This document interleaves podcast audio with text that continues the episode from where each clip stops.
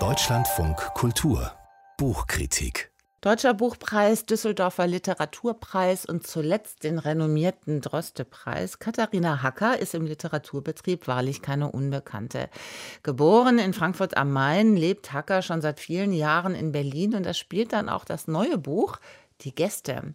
Zu Gast in Deutschland von Kultur Kritikerin Maike Fessmann. Guten Morgen. Guten Morgen, Frau Welti. Worum geht es im neuen Roman von Katharina Hacker? Pünktlich zum 50. Geburtstag bekommt die Erzählerin eine Nachricht von einem Boten und ähm, sie flitzt sofort los zu Dr. Kowalk. Das ist der Rechtsanwalt ihrer Großmutter.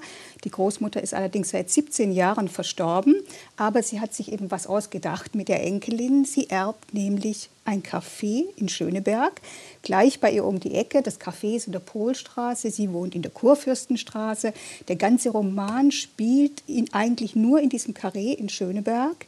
Ähm, und zwar mitten in der Gegenwart, in unserer Gegenwart, mitten in der Pandemie, ähm, in einer Gegenwart, die jetzt noch schlimmer geworden ist, als wir schon dachten in diesem Roman. Und sie hat einen schönen Satz in dem Buch, der heißt, wir haben nicht damit gerechnet, dass es wirklich schlimmer wird.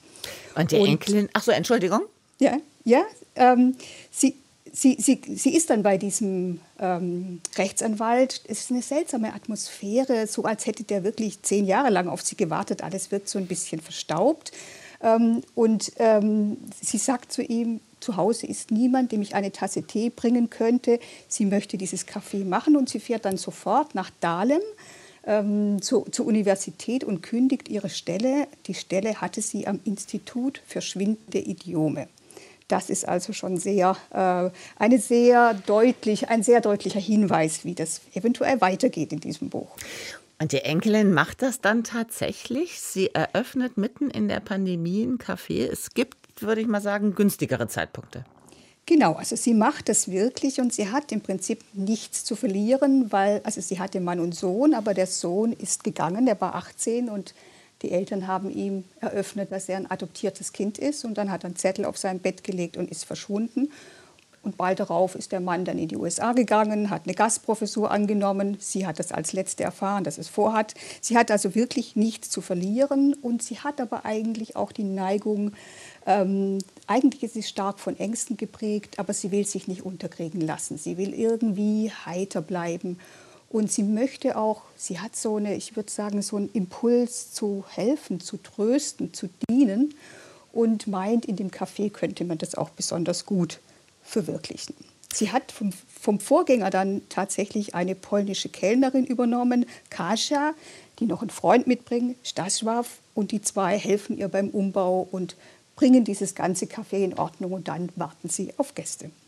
So, wie Sie das beschreiben, das klingt ja fast so ein bisschen märchenhaft. Es ist in der Tat so, dass es einerseits ein sehr realistischer Roman ist, also mitten in der Pandemie-Gegenwart.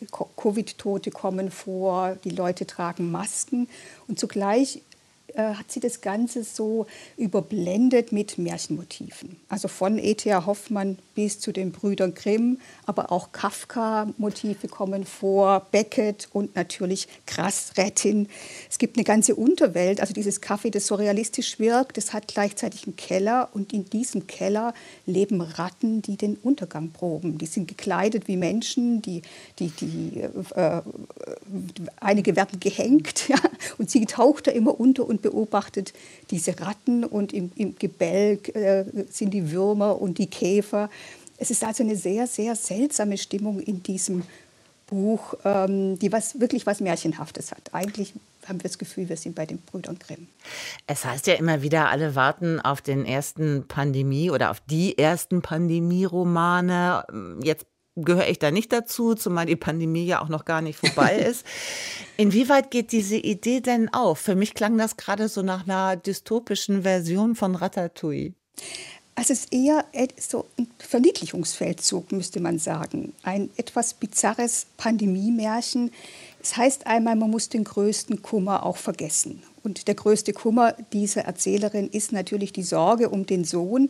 Und sie hält ihre Angst eigentlich damit im Griff, dass sie das, ihre ganzen, die ganzen pandemischen Ängste auf Puppenstubenformat runterschrumpft.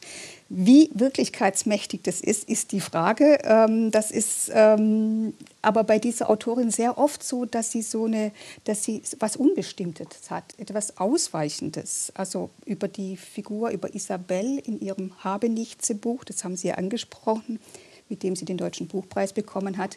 Über die heißt es, sie sei von unerbittlicher Ziellosigkeit. Und etwas davon hat dieses Märchen auch. Eigentlich ist es was, das die Zeit überdauern soll. So eine Art Verpuppung, äh, alles wird praktisch ineinander geschoben. Die Tiere spielen eine wichtige Rolle. Sie bekommt einen Hund namens Pollux. Und ich glaube so ein bisschen, sie lebt in Schöneberg und in Brandenburg. Eigentlich hat sie ihre zwei Lebenswelten ineinander geschoben, wie so zwei, wie so zwei unterschiedlich große Kistchen, die sie ineinander gepackt hat, um uns ein Märchen zu erzählen. Die Gäste von Katharina Hacker ist mit knapp 260 Seiten für 22 Euro bei S. Fischer erschienen und die Rezension von Maike Fessmann können Sie auf Deutschlandfunk Kultur nachlesen.